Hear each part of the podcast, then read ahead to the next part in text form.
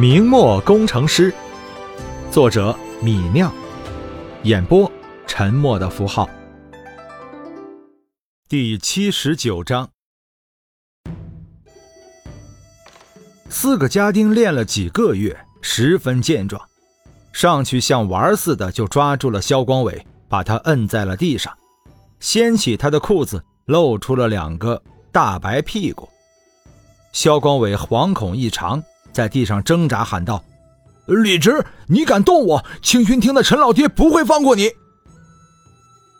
李直上次就和清军厅刑房史司陈其寿打过交道，那时李直还是一介平民，陈其寿就因为巡抚的关系对李直毕恭毕敬。如今李直升了官，更不把陈其寿放在眼里，笑了笑说道：“呵呵，你去试试。”看陈老爹敢不敢放过我？看门的两个家丁把棍子递了过来，动手的四个家丁，其中两人摁住挣扎的肖光伟，另外两人一人一根棍子，开始往肖光伟屁股上打去。两人轮流打，一人一下，下手不轻。肖光伟顿时杀猪般惨叫起来，那惨叫声传遍了整个井边坊。围观的街坊们站在一边围观，纷纷炸舌。李直怎么这么凶狠，耍官威，打萧光伟板子呢？小时候李直傻傻的，萧光伟老欺负他，现在长大反过来了，李直打萧光伟了。这萧光伟老缠着人家崔和，坏人家姑娘名声，也确实该打。儿子被打还是被官家打，这算是白打了。他爹萧守义的脸要丢光了。四个家丁重重的打了二十下，打得萧光伟喊叫力气都没有了，趴在地上惨叫呻吟。萧光伟挨打完，在地上趴了好久，才咬牙拉起了裤子。但他刚想爬起来，屁股上传来的疼痛又让他重新趴回了地上。肖光伟什么时候吃过这么大的亏？一下子想不开，居然趴在地上哭了起来。从小被自己欺负的对象变得如此强大，这让肖光伟十分无奈愤慨。他越哭越大声，最后在那里嚎啕大哭。李直看着这个不争气的纨绔少年，摇了摇头。刚穿越的时候。这个少年还骑在李直头上，可现在两人的差距不是一般的大。李直转身看向崔和，发现崔和正兴高采烈地握着拳头，为肖光伟被教训眉开眼笑。李直说道：“我带你去范家庄看我新建的新城吧。”崔和脸上又红了起来，踌躇说道：“你不去我家提亲了？”李直说道：“要改日备好礼物再去，今天急急忙忙的空手去，要被你爹爹轰出来。”崔和想了想，这才说道：“好啊，那我便去看看你的新城吧。”李直让崔和和丫鬟坐进马车，带着两人折返回范家庄看热闹。一行人行到范家庄东门，崔和和丫鬟跳下马车，崔和一下车。就看到城门上那高大的重檐城楼，兴奋地拍手说道：“李直，这是你的城吗？好威风的城楼！”李直笑道：“还可以吧。”崔和兴奋地点了点头，说道：“别人最多有一座大院子，你真的有一城呢。”看了看城门口络绎不绝运送建筑材料的人，崔和说道：“你的城好热闹，怎么这么多人进进出出的？”李直说道：“城里的建筑还在修呢，走，我们进去看看。”看到防守大人带人进城了，守卫城门的士兵们纷纷对李直一行人躬身行礼，让崔和得意的咯咯直笑。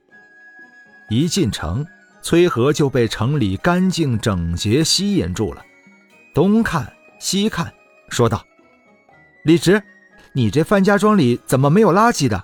好干净！”一点都不像个城镇。想了想，崔和说道：“其他脏东西也没有，没有臭味儿。”李直说道：“在我这乱扔垃圾是要打板子的，每五户人门口就配一个大垃圾桶，我雇专人运送垃圾到城外无人处掩埋。而且老居民住宅边建着公厕，新居民家里都有茅厕，连着化粪池，自然就没有粪便堆积，没有臭味儿了。”崔和点了点头，四下望了望，又说道：“你这街上怎么脏水也没有？”李直笑道。我这城市建设的时候就规划好了，中间高，四周低，道路两边挖着深深的排水沟，上面铺着青石，排水沟藏在下面，你看不到。住户家里的废水都从排水沟流到城外的河里去了。好厉害！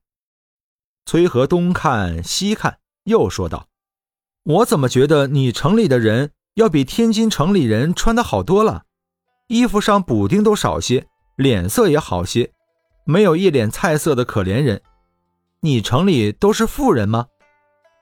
李直笑道：“城里的居民大多是我的雇员家庭，一个月包三餐，有肉，还有二两月钱，自然比天津的百姓要富裕些。”崔和想了想，笑道：“你给这么高的月钱呀，真是个好东家。”李直朝崔和眨了眨眼睛，崔和看到李直的动作。想起上次在纺织工厂，李直朝自己不正经的眨眼睛，哼了一声，没理他。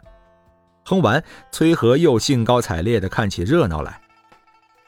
李直带着崔和一路往北走，穿过热火朝天的别墅建设工地，走到北大街附近的北门集市。北门附近是第一批别墅的建成地，已经搬来了两千个工人家庭。这些工人家庭消费能力十分强劲，因此北门集市里十分热闹，卖什么的都有。还有摊贩租不到集市里的摊位，把生意做到集市外面的路边来。崔和看了看那热闹的集市，笑道：“李直，你城里的人真是好有钱呢！这里的摊贩这么多，买东西一定很方便吧？”李直说道：“是呀。”这些摊贩每天都摆摊，摆到午时，等工人下班呢。崔和又问道：“这些摊贩住哪里呢？”李直说道：“我租别墅给他们住，不过我的别墅主要是给工人住的，租给工人以外的家庭租金要高一些。走，我带你去看看别墅区。”“好的呀。”李直带崔和离开集市，走进北大街附近的别墅群里。去看那已经修好的一千座别墅，看着那一栋栋白墙黑瓦的两层别墅，崔和惊讶地说道：“李直，你城里的房子好漂亮啊！这些都是给你雇员住的吗？”李直笑道：“是呀，不过你要是嫁给我，是要住副千户官厅的，房子比这个还要漂亮。”崔和脸上一红。歪着脑袋，娇滴滴地说道：“我爹爹还没同意呢，说不定不肯呢。”李直笑了笑，说道：“我带你去看我的士兵。”李直带崔和走上南城门，走到城楼二楼，便看到在范家庄南门外训练的两千家丁。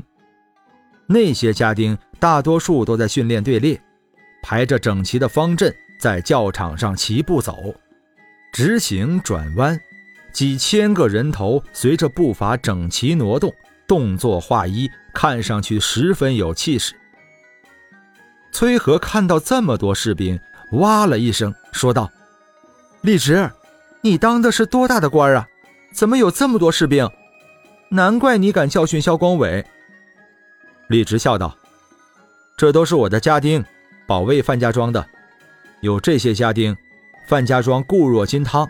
达子来了。”达子来了也不怕。崔和又问道：“远处那噼啪作响的地方是在做什么？”“那是在练习新型鸟铳。”“哎，你知道鸟铳吗？”崔和得意地说道：“我知道啊，鸟铳可以远远的打人。”崔和想了想，说道：“有这么多兵，那你的城比天津卫城还要安全呀。李直得意的说道那自然是比天津安全一些的。